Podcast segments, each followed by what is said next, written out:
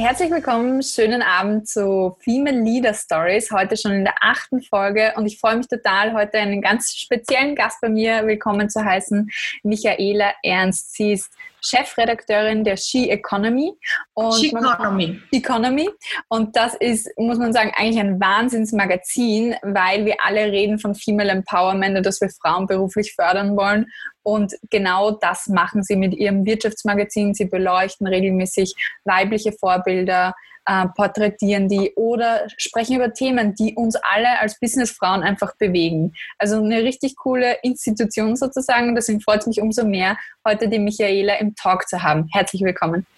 Vielen Dank. Danke, Katja, für diese lieben einleitenden Worte. Richtig gut, dann starten wir gleich mal los, Michaela, oder? Ich glaube, du hast viel, viel zu erzählen von deiner Karriere als Journalistin und ähm, jetzt bist du auch noch Buchautorin. Also da gibt es ganz viel Spannendes, was wir uns heute, glaube ich, von dir mitnehmen können.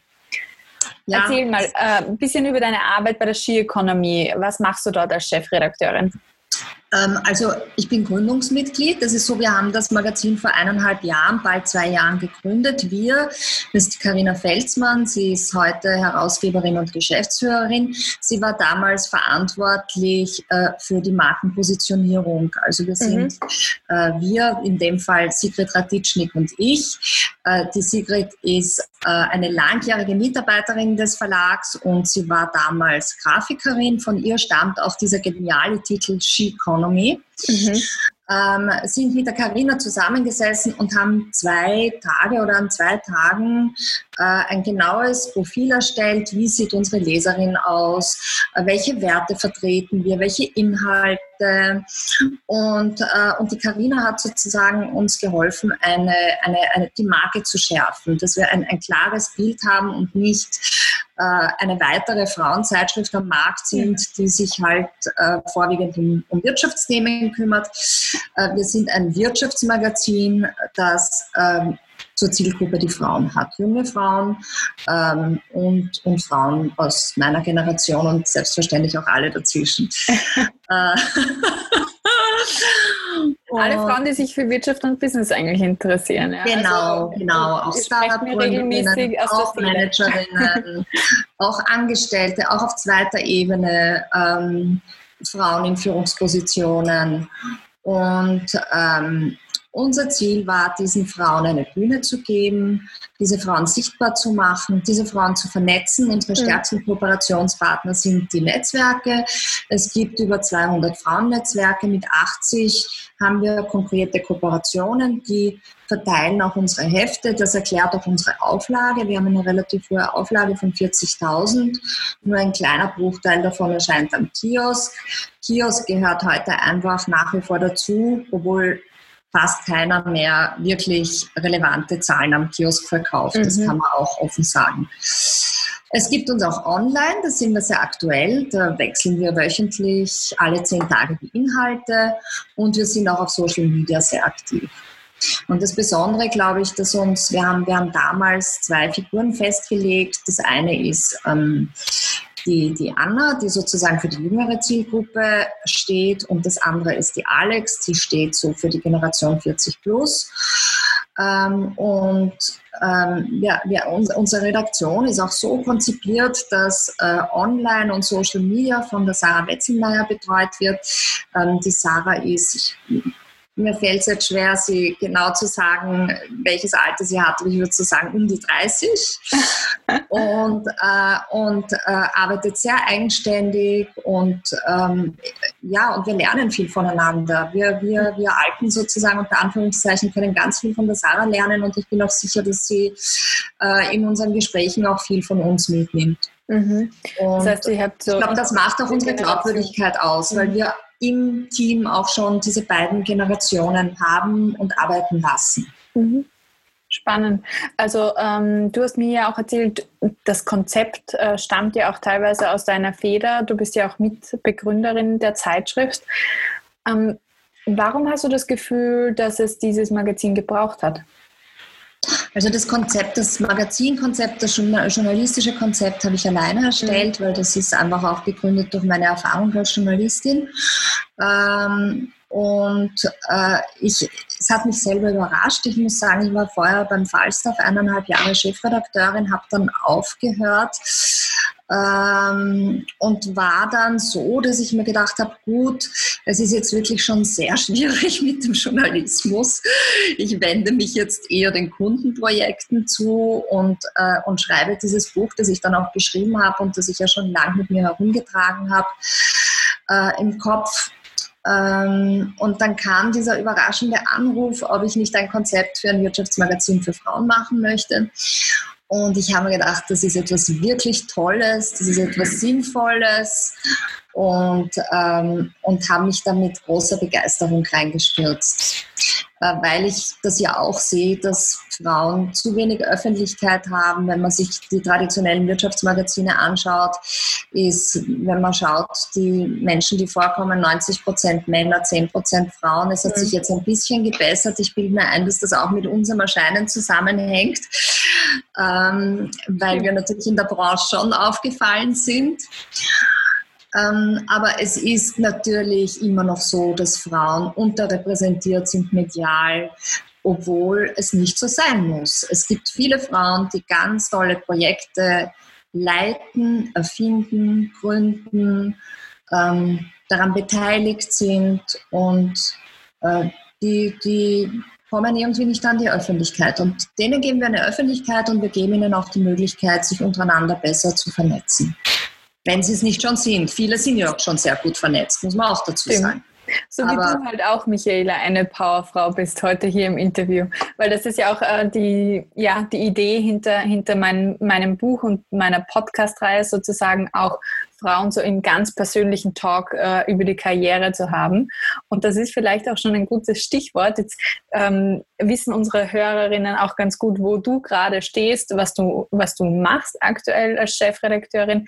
Aber gehen wir mal vielleicht zu, ein, einen Schritt zurück. Viele unserer Hörerinnen sind auch sehr jung und wollen äh, vielleicht auch, so wie du, Journalistin werden. War das schon immer dein, dein Ziel, auch die Leitung von einem Magazin zu übernehmen? Oder wie hast du dir das vorgestellt als junge Frau damals? Also ich war, die, die, die, der Wunsch, selber Chefredakteurin zu sein, ist erst mit der Zeit gekommen. Am Anfang, als ich Journalistin wurde, das war 1983, war das Ganze noch äh, eine, war die Szene völlig anders, als sie heute ist. Ich habe ähm, es hat kein Internet gegeben. Es ist, war selbstverständlich, dass man für ein Interview Leute getroffen hat. Es hat in nahezu jeder Redaktion eine Dokumentation gegeben, in die man gegangen ist, sich vorbereitet hat, recherchiert hat. Ähm, die, die Mitarbeiter dieser Dokumentation haben dann oft noch über die Berichte drüber geschaut, ob man Fakten richtig zitiert. Es kamen dann oft Anrufe aus dem Archiv, ähm, also so ganz generell, wo, wo ähm, die, die Mitarbeiter der Dokumentation zum Beispiel darauf aufmerksam gemacht haben, dass man einen historischen Fehler begangen hat mhm. oder irgendeinen Namen falsch geschrieben hat. Oder, also es ist alles sozusagen noch von Menschen organisiert worden. Ich hatte so eine, eine, eine ganz lustige ähm, lustige Erfahrung, äh, wo ich, wo mir zum ersten Mal richtig bewusst wurde, äh, durch welche Zeitreise ich da gegangen bin, als ich studiert habe, 2013 bis 2016. Äh, das war berufsbegleitend an der, an der Donau-Universität Wien, äh, Krems. Äh, und, und das waren, wir waren 17 in der Klasse und alle anderen waren so wie ich voll berufstätig. Wir haben immer kleine Fahrgemeinschaften gegründet in der Früh äh, und haben uns über unsere Erfahrungen ausgetauscht und über unseren Beruf erzählt. Und ich bin mit einer, äh, mit der Personalchefin einer, einer, einer, eines großen Verlages im Auto gefahren. Und sie hat jetzt hat erzählt, dass eine Redaktion einen neuen Newsroom eingerichtet hat. Und ich habe gesagt, Newsroom, so ein Blödsinn, da braucht einen Newsroom, Journalisten brauchen ihre Ruhe und die brauchen ihre Kammer und die müssen Interviews führen können und die brauchen Ruhe, um schreiben zu können. Und keiner kann in einem Newsroom arbeiten. Und dann hat sie gesagt, oh ja, ganz toll, ganz toll.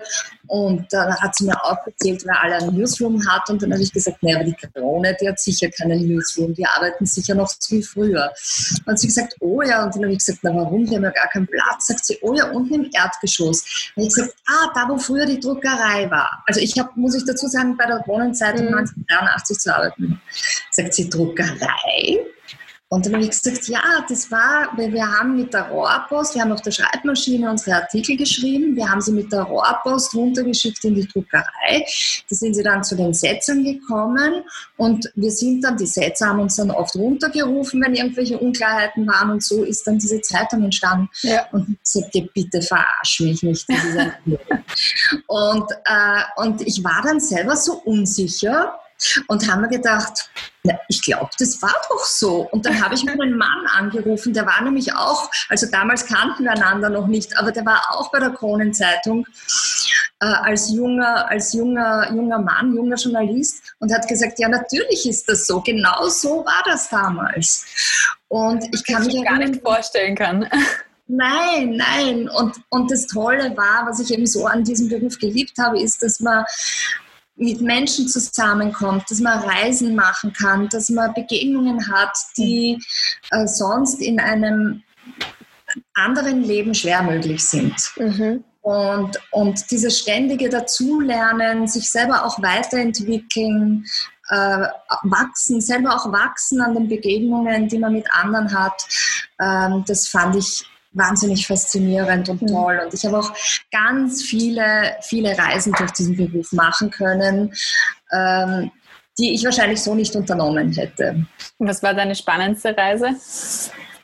Die spannendste Zeit war ähm, kurz vor dem Fall des Eisernen Vorhangs war ich relativ oft äh, in, in äh, Tschechien und Polen und habe dort Reportagen gemacht und äh, das war wirklich ein Eintauchen in eine andere Welt und äh, ich habe einmal war ich in die, habe ich eine, eine Reportage gemacht über die Industriemeile von Gleiwitz Katowice, über, bin in eine Kohlengrube runtergefahren, habe mit den Kohlenarbeitern gesprochen. Ähm, einmal war ich bei Václav Havel. Ähm, drei Monate später äh, gab es dann die Revolution am Wenzelsplatz und er wurde dann Präsident. Ähm, ich habe eine sehr berührende Geschichte gemacht. Ähm, mit, äh, in Auschwitz war ich mit dem Mann, der den Alliierten den ersten Augenzeugenbericht geliefert hat. Mhm. Ähm, das war ein ehemaliger Inhaftierter, der, der, dem, dem die Flucht gelungen ist. Ähm, ja, das sind schon Geschichten, die, mhm. die sich tief einbrennen in die, in, die, in die Seele und in die Erinnerung und wo man viel mitnehmen kann für sein Leben. Ja, da, da, trotz Hitze in Wien wird einem da gleich mal so ein bisschen schaurig, gell? Wenn, man, wenn man hört, dass man dort, dass du dort überall dabei warst, ja, live im Geschehen sozusagen. Also, so wie ich es jetzt verstanden habe, war das das Schöne, was dich motiviert hat, auch Journalistin zu sein. Ja, die Neugier und, und ja, viel, viel von der Welt zu sehen und viele unterschiedliche Menschen, Persönlichkeiten in ihren Geschichten oder in, in sozusagen Abschnitten ihrer Geschichten kennenlernen zu dürfen. Warum sollte man heute noch Journalistin werden, auch wenn man nicht mehr in die Druckerei ins Erdgeschoss fahren kann? Ja, das ist eine schwierige Frage. Ich habe mir das auch oft gestellt, ob ich heute nochmal äh, ähm, unter diesen Bedingungen gerne Journalistin wäre. Ähm, es hat sich vieles verändert. Ich denke, für einen jungen Menschen ist es toll, aus den Gründen, die ich vorher genannt habe, weil man auch äh, über E-Mail-Interviews natürlich in einer anderen Art und Weise oder über Zoom Menschen kennenlernen kann. Äh, vieles wird heute telefonisch gemacht, über E-Mail. Ähm, in Ausnahmefällen kommt man direkt zusammen. Ähm, ich glaube, dass es eine gute Möglichkeit ist, um sich ein Netzwerk aufzubauen und dann mhm. eine weitere Reise zu machen. Es ist so, dass junge Leuten, jungen Leuten im Moment sehr wenig Perspektive im Journalismus geboten wird, weil es ein mittlerweile sehr schlecht bezahlter Job ist und äh, weil Redaktionen tendenziell mit sehr wenig Leuten auskommen. Mhm. Und ähm, dadurch ist es, also es ist sicher ein spannendes Abenteuer, ein paar Jahre lang, aber man muss dann schon sehr begeistert für die Sache sein, dass man dran bleibt und schaut, dass man sich weiterentwickeln kann, ja. dass man gut davon leben kann. Und ich denke, es ist, ähm, wie du sagst, es ist halt heute viel auch Social Media und ähnliches und da muss man ja. dann auch schon zusätzlich begabt sein oder sich dafür genau. interessieren, um da einen genau. guten Mix reinzubringen sozusagen. Die Hanna ich glaube, das ist auch sozusagen ein, das ist der, das ist sozusagen das, das Spannende dran, wenn man, wenn man kreativ ist, dass man sagt, okay, man hat da einen Beruf, da kann man sich mhm. inhaltlich verwirklichen, optisch verwirklichen, Social Media, also es gibt diese einfach diese Linie Schreiben, Filmen, Posten. Das ja. ist wahrscheinlich heute das Spannende. Es gibt wahrscheinlich wenig Berufe, die gleich so eine breite kreative Palette haben. Ja, ich glaube auch. Also in Wort und Bild sozusagen genau. ausdrucksfähig zu sein. Ja. Genau, genau. Und die Hanna schreibt auch da gerade im Chat, ähm, dass, sie, dass sie sich bedankt bei dir, Michi, weil du Journalistin mit ganzem Herzen bist und die Menschen, äh, den Menschen eine Möglichkeit gibst, ihre Geschichte zu, äh, zu erzählen und daraus zu lernen. Ja, und sie schreibt, heute ist es noch besser möglich. Also auch gerade wie wir, wie wir gesagt haben, Geschichten zu erzählen ist heute noch, noch viel einfacher, weil wir alle teilweise den Zugang viel leichter dazu haben sei es als Konsumenten, aber auch als, als ähm, Publizierende sozusagen. Das ist das ähm, eine spannende Transformation der Branche auf jeden Fall. Es ist eine spannende Transformation, was vielleicht äh, ähm, heute nicht mehr so, eine, so, so äh, ein Gewicht hat wie zu meiner Zeit, ist der Schreibstil mhm. und ähm, wir haben, wie wir junge Journalisten waren, wahnsinnig viel Zeit damit aufgewendet, gute Geschichten zu schreiben und, und haben uns sehr stark auf die Formulierung und auf das Sprachliche konzentriert. Mhm. Ich habe den Eindruck, dass das heute nicht mehr so wichtig ist. Ja, das glaube ich auch, weil ein Inhalt viel schneller wieder weg ist. Genau, genau die Schnelllebigkeit sozusagen. Machen wir genau. mal Schnell, Schnelllebigkeit in deiner Karriere. Ich meine, du hast ja im Journalismus bewegt sich ja auch einiges und du hast einige Stationen auch gehabt. Ähm, ja. wie, wie war dein Karriereweg? Wie, wie hat sich der entfaltet für dich? Also, äh, wie gesagt, ich habe begonnen bei der Kronenzeitung. Ich war damals, ähm, wurde die, die, die, eine Redaktion in Kärnten gegründet und ich bin als Ferialpraktikantin, äh, habe ich in Wien begonnen und habe aber immer gesagt, das ist der Job, den ich machen möchte. Und dann haben die mir gesagt, okay, wenn Sie bleiben wollen, gibt es nur eine Möglichkeit und das wäre nach Kärnten zu gehen. Das habe ich auch gemacht. Da war ich dann ein halbes Jahr im Gerichtsressort, im Kulturressort tätig und dann bin ich wieder ähm, zurück nach Wien und war dann nur im Gerichtsressort und bin dann insgesamt drei Jahre bei der Krone geblieben. Und dann habe ich gehört, dass damals gab es ein, ein Gegenmagazin sozusagen zum Wiener, das war das Basta. Das gibt es mittlerweile nicht mehr, das war eines der ersten Magazine, das die, der Wolfgang Fellner und der Helmut Fellner gegründet haben. Und ich habe gehört, dass sie eine Frau suchen. Und dann habe ich mir gedacht, okay, gut, dieses Anforderungsprofil erfülle ich. und bin dann dorthin und hab, bin dort auch drei Jahre geblieben und habe wahnsinnig viel Handwerk dort gelernt. Wir waren ein ganz kleines Team. Jeder musste alles machen. Jeder musste für jedes Ressort arbeiten. Es war eine super spannende Zeit. Wir haben toll, es hat einen tollen Zusammenhalt gegeben unter, unter den Redakteuren. Wir haben es sehr lustig gehabt teilweise. Wir haben natürlich diesen, den, den bekannten Fellner Irrsinn auch schon erlebt. Aber, aber wenn man jung ist, hält man, hält man ja auch einiges aus. Und wenn die Arbeit Spaß macht, hält man noch mehr aus. Es war eine gute Zeit. Und so bin ich dann in den Magazinjournalismus gekommen und mhm. habe für nahezu alle Magazine die es in den äh, 80er und 90er Jahren in Österreich gegeben hat, irgendwann gearbeitet. Wow. Und dann bin ich zum Kurier. Und das war sozusagen wieder so eine, eine große Schnittstelle, weil äh, da war ich da, da bin, dort habe ich vor allem als Kolumnistin gearbeitet. Und, äh, und Tageszeitung fand ich super spannend, super faszinierend. Ich war da sehr, sehr gerne.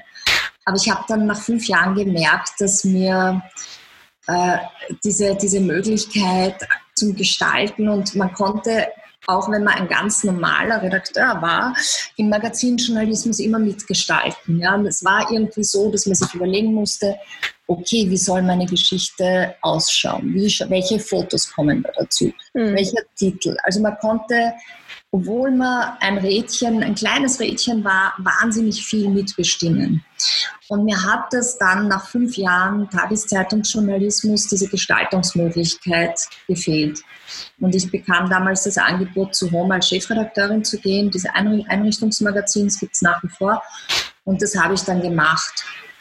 Und das war meine erste Chefredaktion und das sind dann mit der Zeit äh, hat sich mehr auf diesem Feld ergeben und äh, dieses Gestalten können, ähm, das, hat, das ist eigentlich so das, was ich ganz, ganz toll finde. An, an Gestalten zu können. Ja. Mhm. Und, in, und sozusagen sich auch seine Teams aussuchen können, mit Teams arbeiten zu können, äh, mit denen man einfach, einfach gerne zusammen ist und etwas entstehen zu lassen gemeinsam. Das ist eine super Sache. Mhm. Das glaube ich, glaube ich dir gerne. Und äh, dann warst du schon in der Position der Chefredakteurin und bist davon nie mehr abgerückt, glaube ich. Oder ich bin schon abgerückt. Ich war zwischenzeitlich auch Ressortleiterin. Ich war beim, beim, beim Trend eine Zeit lang. Ich war, da habe ich, mich, habe ich das Thema Immobilien gehabt. Ich war ähm, fünf Jahre lang, beim vier, vier, fast fünf Jahre beim Profil ähm, was für mich eine der schönsten, meiner schönsten, tollsten journalistischen Zeiten war. Äh, da habe ich ein Ressort geleitet, das ist extra und ich habe das ähm, zu einem Innovationsressort für mich gemacht. Mhm. Wurde auch, so, wurde auch so angenommen. Ich habe einfach geschaut, was tut sich in der Startup-Szene, äh, was tut sich äh, mit den ganzen jungen, neuen, aufstrebenden Namen, was tut sich in der Wissenschaft. Und ähm, und das war eine super, super Zeit. Es wurde nur dann Ende 2016 das Saison aufgelassen. Und damit war auch meine Arbeitsgrundlage äh, weg. Ja. Bis dorthin war es aber gut. Bis dorthin war es super. Ja. Wie hast du für dich, äh, bist du das, weil du vorher auch gesagt hast, du magst es auch deine Teams selber zusammenzustellen. Wie hast du deine eigene Führungsarbeit angelegt als, als Chefredakteurin? Was ist dir da wichtig? Mir ist wichtig, dass die Leute sich um einen eigenen Zugang bemühen. Also, dass die, es ist ja so, dass über alles schon irgendwann einmal geschrieben wurde oder über das meiste, zumindest in dem, in dem mhm. Themenbereich, in dem, in dem ich arbeite.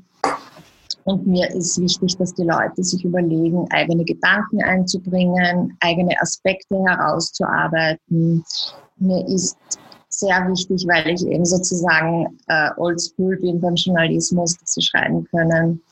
Eine gewisse Formulierungskunst ist mir mhm. wichtig, ein gewisser Humor ist mir wichtig.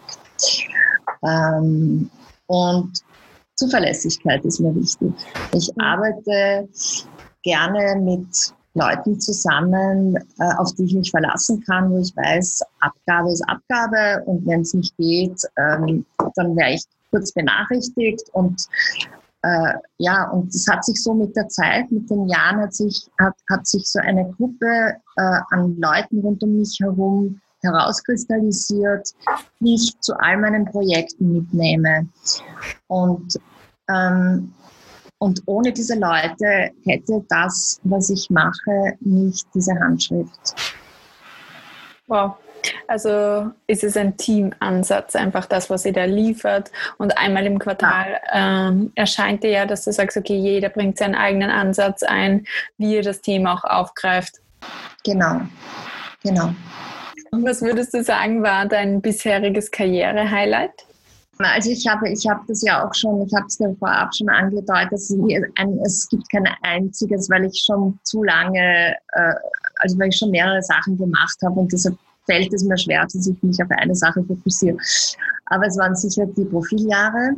Es ist sicher Chiconomy, weil das einfach so mein, für mich mein persönliches großes Wunder war, dass ich noch Zeiten, in denen es äh, schwierig ist für mhm. den Journalismus, so etwas Tolles machen kann und dass dieses Produkt auch von Anhieb an so erfolgreich war. Ja? Das Buch, das jetzt vor kurzem rausgekommen ja. ist, mhm. in dem ich mein Studium verarbeite und mhm. ähm, eine Reise, eine Reise durch Silicon Valley ähm, und die ich, die ich ähm, mit Hilfe und auf Einladung meines Bruders machen konnte, der dort viele Jahre gelebt hat und, und Touren organisiert. Jetzt im Moment durch Corona ist ein Stop, er macht das jetzt virtuell, aber er war acht Jahre lang vor Ort und hat dort für Unternehmen und Interessierte sehr spannende Touren in die großen, innovativen Betriebe der ganzen Bay Area organisiert. Und äh, der dritte, der, also quasi Studium, Silicon Valley, meine Geschichten bei Profil, die ich da auch einfließen habe lassen und viele persönlichen Erfahrungen mit dem Thema Digitalisierung.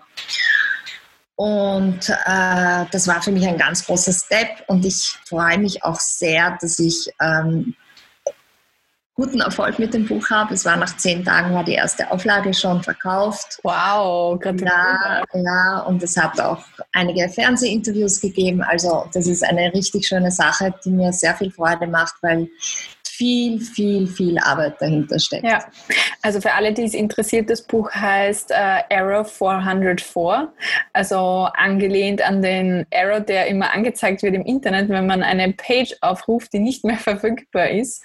Ähm, wieso hast du diesen Titel gewählt? Magst du uns das kurz erklären? Ja, der Titel ist so eine heikle Sache. Der Titel war eigentlich nicht meine, meine Wunschvorstellung. Ähm, das war eine Sache des Verlags. Mhm. Und, ähm, äh, und es war vorher auch ein anderer Untertitel. Ich habe dann sehr um diesen Untertitel, wie man im digitalen Dschungel die Nerven behält, gekämpft. Und äh, ich glaube, dass es jetzt auch so super passt. Mhm. Äh, was mich am, am Anfang habe ich mir gedacht, Error 404, das, man, man, muss jedem erklären. Also jedem, der mich davon erzählt hat, der hat gesagt, was heißt das? Und, und dann habe ich mir gedacht, das ist irgendwie, äh, könnte das schwierig sein, um ein Buch zu verkaufen, wenn sich niemand auskennt mit dem Titel. Aber andererseits kann es auch Neugier wecken. Ja. In diesem Fall. in diesem Fall ist so offenbar Zweiteres äh, äh, geschehen und das freut mich sehr und mittlerweile bin ich auch total happy, dass das Buch Error 404 heißt. Sehr, sehr cool. Na, ich habe es ja. gleich gewusst, als alte Webdesignerin, ich habe das in der Schule schon gelernt, ähm, äh, habe ich das gewusst sozusagen, was diese Page hier bedeutet, wenn du da drauf kommst. Aber finde ich spannend. Äh, also du hast ja dein MBA gemacht und darauf auf deiner Masterarbeit eigentlich auch das Buch dann aufgebaut. Ja, es war so, ich meine Masterarbeit war wie, wie äh, Industrie 4.0 die traditionelle Beschäftigungsstruktur in Industriebetrieben verändert. Das ist jetzt sehr sperrig ausgedrückt, aber das, im Wesentlichen geht es darum, äh, wie, äh, wie sich die Arbeit von Fabrikarbeitern verändert, wenn sie in einem Umfeld, in einem sensorengesteuerten Umfeld mhm. arbeiten. Und ich habe 159 Fabrikarbeiter-Interviews gemacht und ich habe auch mit einigen äh, Führungskräften, also ich habe sowohl ein quantitatives als auch ein qualitatives, äh, äh, ähm, eine, eine quantitative und qualitative Arbeit gemacht. Und was ich ganz toll fand, war, dass diese Arbeit mich wieder zu den Menschen rausgebracht hat. Ja. Ähm, und das Lustige war nämlich, es war ja ursprünglich geplant, dass ich meine Fragen per Mail schicke.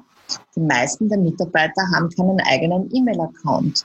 Und deshalb musste ich in die Fabriken gehen und habe quasi mit Block und Bleistift und meinen Fragen ähm, bin ich von Mitarbeiter zu Mitarbeiter gegangen und habe Ja, Nein, Weiß nicht angekreuzelt und mir ein paar zusätzliche Notizen gemacht und habe das dann ausgewertet. Und dieses Oldschool-Arbeiten, das hat mich irrsinnig gefreut. Das war super, super toll. Das ist so die, das ist schon, schon fast ein Paradox, oder? Also an einem ja. Buch zu arbeiten ja. mit Digitalisierung und man möchte ja. einen Fragebogen ausschicken, es gibt keine Mailadressen und dann freut es ja. sich auch noch so sehr. Weißt du, wie ich meine, Michaela?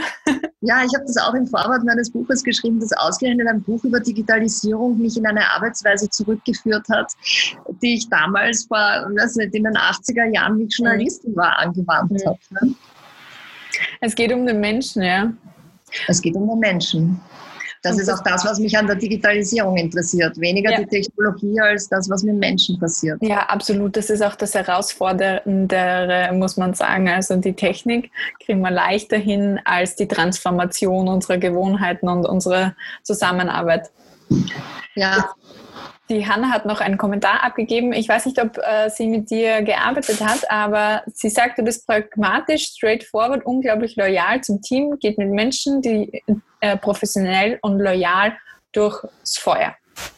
Ja, sie kennt also, mich sehr gut. Also wenn du wissen möchtest, wie sie dich beschreiben würde. sie kennt mich sehr gut. Sie kennt mich. Das ist, das ist vielleicht über auch 50 Jahren. Ja, na dann, dann hätten wir gleich sie fragen können. Aber das ist vielleicht auch ein guter Punkt, weil du sagst, sie kennt mich, ja. Ähm, wir möchten dich auch gerne kennenlernen, Michaela. Wer bist denn du ganz privat? Ich glaube, ich bin nicht wahnsinnig anders, als wenn ich beruflich unterwegs bin. Erstens mal ähm, verschmilzt wie bei den meisten Journalisten ähm, bei mir sehr stark das Private mit dem Beruflichen. Mhm. Und, und es gibt wenige Momente, wo ich nicht oder wenige Tage, wo ich nicht an meine Arbeit denke oder nicht irgendetwas mache, was am Ende des Tages meiner Arbeit zugutekommt. Und ähm, ansonsten ähm, gehe ich sehr gerne ins Theater. Ich lese sehr viel. Ich liebe Krimis und vor allem französische Krimis, weil ich ähm, Frankreich liebe, weil ich Südfrankreich, wir fahren normalerweise, also heuer nicht, Corona-bedingt nicht, aber normalerweise fahren wir im Juli immer nach Südfrankreich und sind da drei Wochen und fahren mindestens einmal im Jahr nach Paris. Das ist so meine, meine Seelenstadt, da fühle ich mich wohl. Ich bin äh, in die französische Schule, in CC Français gegangen. Mhm und äh, fühle mich den Franzosen in vielen Dingen sehr verbunden und bin äh, meinen Eltern unendlich dankbar, dass ich diese Schule besuchen durfte äh, in den 60er und 70er Jahren, wo Österreich ähm, teilweise noch sehr muffig war auf das Unterrichtssystem und diese Schule schon sehr offen war und international und ähm, und mich sehr stark geprägt hat. Und diese, diese Art der Franzosen auch, äh, diese Diskussionsfreudigkeit, dieser, diese, dieser offene Zugang äh, zu Menschen, auch diese Kampfeslust, ähm, dieser rebellische Geist, mhm. der Genuss das gute Essen, der Wein. Das spricht mich alles an. Das hast du auch äh, nicht eine Beschreibung der Franzosen abgegeben, sondern ich glaube auch über dich selber ein bisschen. Ja, es ist, es ist äh, entweder ich selber oder, oder eine Sehnsucht, die in mir steckt. Oder eine Sehnsucht, wo du, wo du genau. noch hin möchtest, gell? Genau. auch, nicht, äh, auch nicht schlecht. Man muss ja auch äh, Ziele haben. Genau. Dein ich bin ja noch so jung. ich habe noch so viel Zeit für Ziele. Was man alles machen kann. Ja. Ich frage jetzt nicht nach, weil das wäre unhöflich an der Stelle. Aber man, man kann sich eh zusammenrechnen mit den ähm, Zahlen, die auch schon gefallen sind. Aber genau deswegen bist du ja hier im Talk heute auch, Michaela, weil du schon auf ganz viel Erfahrung zurückblickst. Und äh, dafür möchte ich mich auch bedanken, dass du die teilst mit uns. Du hast mir im, im Vorfeld ein, ein, ein Motto, einen Spruch gesagt, auf den ich gern ähm, eingehen würde, nämlich, dass du schaust, dass du aus jeder Begegnung, egal ob sie gut oder schlecht war, immer dich fragst, was habe ich dem anderen gegeben und was gibt mir der andere? In welchen Situationen in deinem Leben hast du das schon so ähm, gemerkt? Ich glaube, dass das etwas ähm, Wichtiges ist vor allem für die Situationen des Scheiterns, mhm. weil ähm, es ist ja so, dass man, wenn man das Gefühl hat, gescheitert zu sein oder wenn man ähm, irgendwie gekündigt wurde oder also man muss ja nicht selber sozusagen das Scheitern herbeigeführt haben, mhm. sondern es, man kann ja auch zu einem Scheitern geführt. Es kann ja auch jemand anderer das Scheitern verursacht haben dann macht man natürlich, ist man fertig und, ähm, und man macht sich selber oder den anderen Vorwürfen. Und, ähm, und ich glaube, es ist wahnsinnig wichtig, dass man irgendwann zu dem Punkt kommt und sagt, okay, aber irgendetwas, irgendetwas muss ich daraus mitnehmen. Für mich, für mein eigenes Seelenwohl muss es etwas geben, etwas Positives, ähm, was ich für mich als Lehre mitnehme. Und es gibt auch sicher etwas Positives, das man den anderen hinterlassen hat, weil sonst hätten sie ja nicht mit einem arbeiten wollen. Und äh, ich glaube, die Herausforderung ist, dass man sich genug Zeit gibt, dieses Positive zu finden. Mhm. Ich habe in den letzten Jahren, also ich meine, äh, wenn man jetzt schaut, der Journalismus ist seit 2000 in der Krise. Ähm, seit 2008 hat sich die Krise nochmal verschärft.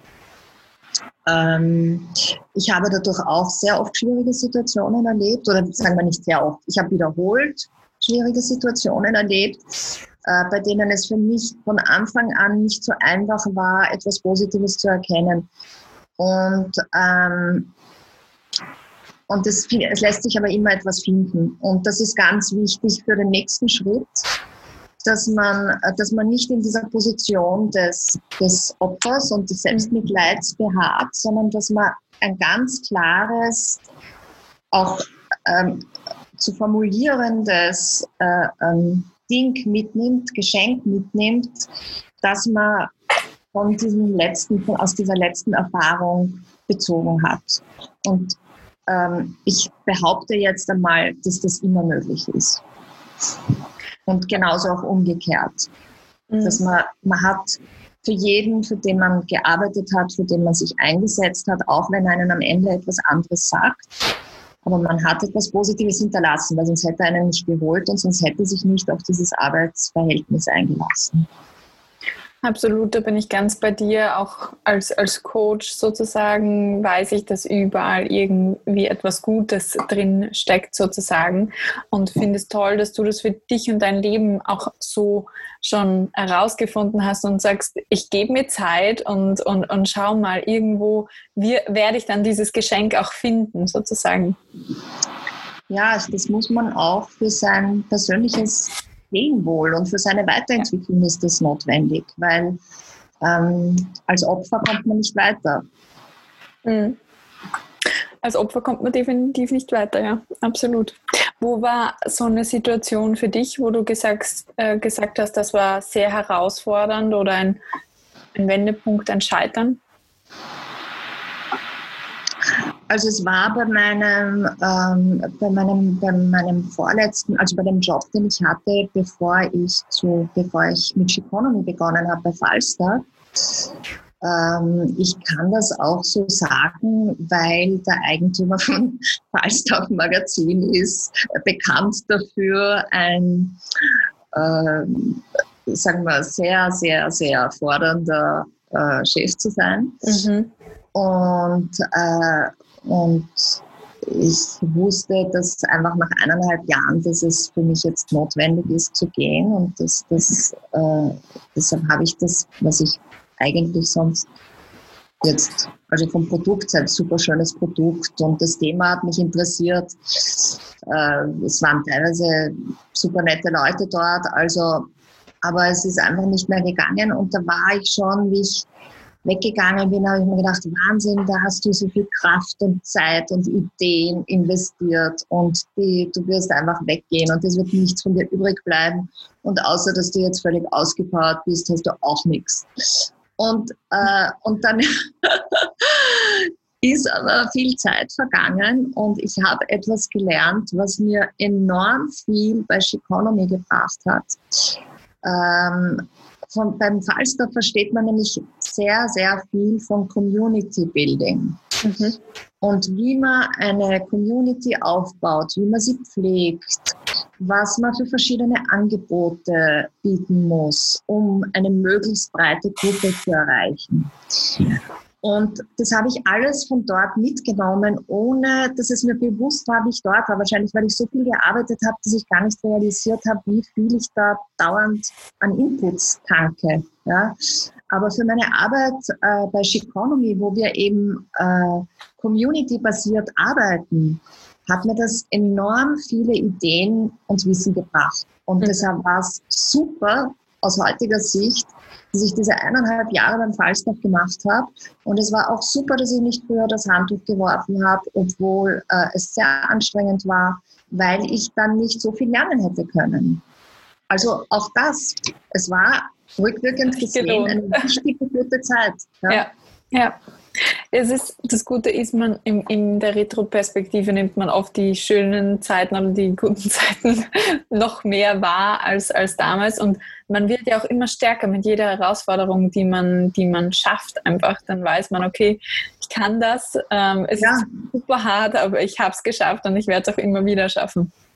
Ja, es ist halt viel, viel Wissen dazu gekommen. Ich meine, das ist einfach das Tolle an unserem Beruf ist, dass man ja dauernd dazulernt. Man bleibt nie stehen, man mhm. ist, bleibt, ist dauernd in Bewegung und ähm, ja, und manchmal dauert es halt eine Zeit lang, bis man erkennt, was man jetzt eigentlich alles wieder gelernt hat, was man alles wieder äh, für tolle Inputs bekommen hat. Immer am, am Lernen, ja. Ähm, Du hast mir auch gesagt, du würdest gern ein paar Insights auch teilen über, wie, wie deine Arbeit jetzt äh, während Corona auch war und wie es auch vielleicht am Arbeitsmarkt sich äh, das Ganze auch wiedergespiegelt hat. Also wenn du uns da einen Einblick geben könntest, ja, also, wie ist so die Situation? Ich sage immer, wir haben alle gejammert, aber wir haben natürlich auf einem sehr hohen Niveau gejammert, weil wir mhm. Medienmenschen in Wirklichkeit sowieso sehr privilegiert waren in dieser Situation, weil wir gewohnt sind, äh, über digitale Medien zu kommunizieren, über digitale Medien zu produzieren. Ähm, und mir hat es aber trotzdem sehr gefehlt, der direkte Kontakt mit Menschen. Und gerade in einer Schlussproduktion, äh, das habe ich jetzt zum ersten Mal realisiert, wo alles sehr dicht geht und, und schnell gehen muss, ist es so, wenn man, wenn man quasi den Blick zum anderen Schreibtisch rüber hat, dann merkt man oft an der Körperhaltung des anderen, ob es irgendwie Probleme gibt oder mhm. ob es da jetzt irgendwo hakt. Ja? Und, äh, und kann sofort eingreifen. Und dieses direkte Blickfeld und diese ganze nonverbale Ebene, ähm, die hat natürlich auch bei uns zu, einer erhöhten, zu einem erhöhten Fehleraufkommen geführt. Also wir haben das Gott sei Dank beheben können jedes Mal. Aber es war natürlich am Ende des Tages ein viel größerer Zeitaufwand in der Schlussproduktion, als wenn man in einem Raum sitzt, rüberschaut, rüberruft, aber einen direkten Kontakt hat. Mhm für Menschen, die nicht gewohnt sind, im Homeoffice zu arbeiten, die auch nicht die räumlichen Möglichkeiten haben, ähm, stelle ich mir die Zeit wahnsinnig fordernd vor. Ich, Leute, die kleine Kinder haben, die dann auch noch Homeschooling gehabt haben. Menschen, wo beide Partner berufstätig sind, ich meine, es hat wahrscheinlich gibt es in den meisten Haushalten nur einen Computer oder einen Laptop. Wie machen sie das dann alle? Also das ist alles, ich kann mir vorstellen, dass das eine richtige, richtige Challenge für ganz viele Leute war. Ja, war es definitiv. Also auch aus meiner Community. Ich habe ja auch ein eigenes Frauennetzwerk, äh, kann ich da auch zurückgeben. Es war für sehr, sehr viele herausfordernd. Nicht nur Selbstständige, die sowieso eine härtere Zeit jetzt auch durchgemacht haben, weil die Planungssicherheit überhaupt nicht gegeben war, aber auch für jedermann diese Doppel- und Dreifachbelastung, die dann einfach kommt. Ja. Und ja ich glaube, es, es, hat einmal mehr gezeigt, wir müssen noch stärker zusammenarbeiten, um, glaube ich, die, die Challenges auch zu lösen an der Stelle. Also das, das Einkapseln eines Menschen alleine irgendwo, das bringt nichts sozusagen. Das ja. ist die Zusammenarbeit, die uns weiterbringen wird. Ja, ich glaube, es wird einfach so zu wahrscheinlich zu vernünftigen Mischformen kommen. Es werden mhm. die Leute vielleicht nicht mehr so viel auf Geschäftsreisen fahren, wie es vorher der Fall war. Man wird nicht mehr so viele Konferenzen einberufen, sondern vielleicht schnell in der Früh einen Conference Call machen, den fixieren mit 30 Minuten. Jeder muss sich vorbereiten und man arbeitet die Dinge rasch und effizient ab. Ähm, also ich glaube, dass da kommt es sicher zu ähm, vernünftigen äh, ähm, Rationalisierungsmaßnahmen, was die Arbeitsschritte betrifft und bestimmte Arbeitsaufwände betrifft. Äh, ich glaube, da, wo es um Präzision geht ähm, und wo es auch um, um Schnittstellenbereiche geht, wird es immer sehr wichtig sein, dass Leute zusammenkommen. Und es ist auch wichtig, dass Leute ähm, dass Leute die Möglichkeit haben, miteinander in regelmäßigen Zeitabständen zu reden. Mhm. Ich habe in meinem Buch eine Studie erwähnt ähm, von einem Betrieb, der äh, voll, auf Vollautomatisierung umschalten wollte äh, mit Überwachung und so weiter. Und es ist dann und hat, hat und da wurden quasi zwei Betriebs äh, äh, diese zwei Betriebsarten, die alte und die neue, parallel, hat man parallel laufen lassen. Und es kam zur höchsten ähm, Produktivität da, wo die Menschen die Möglichkeit hatten, regelmäßig eine Kaffeepause einzulegen. Also ähm, der Austausch ist, wir sind soziale Wesen und mhm. ich denke, daran wird auch die Digitalisierung nichts ändern. Absolut. das ist einfach so in uns tief verankert, in unserer DNA und wir brauchen auch den direkten Kontakt. Ja. Ja, es ist spannend. Äh, es wird spannend äh, sein, wo, wo pendelt man sich ein sozusagen zwischen dem genau. einem und dem anderen Extrem. Und ich glaube, die Balance tut uns allen gut in der, in der Geschichte. Ich glaube, sie wird uns bewusster. Vorher, vorher war es uns nicht so bewusst. Vorher mhm. war es uns nicht bewusst, wie oft wir mit jemandem zusammenstehen ja. und drei oberflächliche Worte wechseln, aber wir wechseln immer die Worte und oder wie oft wir jemanden umarmen, wie, wie oft wir jemanden die Hand geben. Jetzt wird uns das alles bewusst. Stimmt, ja. Und wenn es nur für das gut war, ja, dass man mal wieder bewusster ist, ein bisschen im Moment. Michaele, du hast vorher gesprochen davon, dass alles ein Geschenk innehat. Und ähm, meine letzte Frage in, in dem Interview ist immer, äh, was möchtest du uns und Hörerinnen mitgeben noch auf den Weg? Was sagst du etwas, was du schon gelernt hast und wo du sagst, okay, das möchte ich gerne weitergeben an andere junge Frauen oder auch an ältere Frauen? Ähm, was ist das, was du gelernt hast sozusagen? Ich glaube, was wichtig ist, ist, dass man, dass man so eine grobe Ahnung hat äh, von dem, was, was, wo man hin will, was die Ziele sein sollten Mhm. Ich habe auch, äh, du hast mich gefragt, was mein größter Fehler war. Und da habe ich dir erzählt, dass ich äh, einmal die Möglichkeit hatte, bei Giovanni Di, Di Lorenzo, äh, dem Herausgeber der Zeit, einen Termin zu haben und ich hatte meinen Lebenslauf super drauf und habe halt irgendwie so äh, gesagt, was ich kann.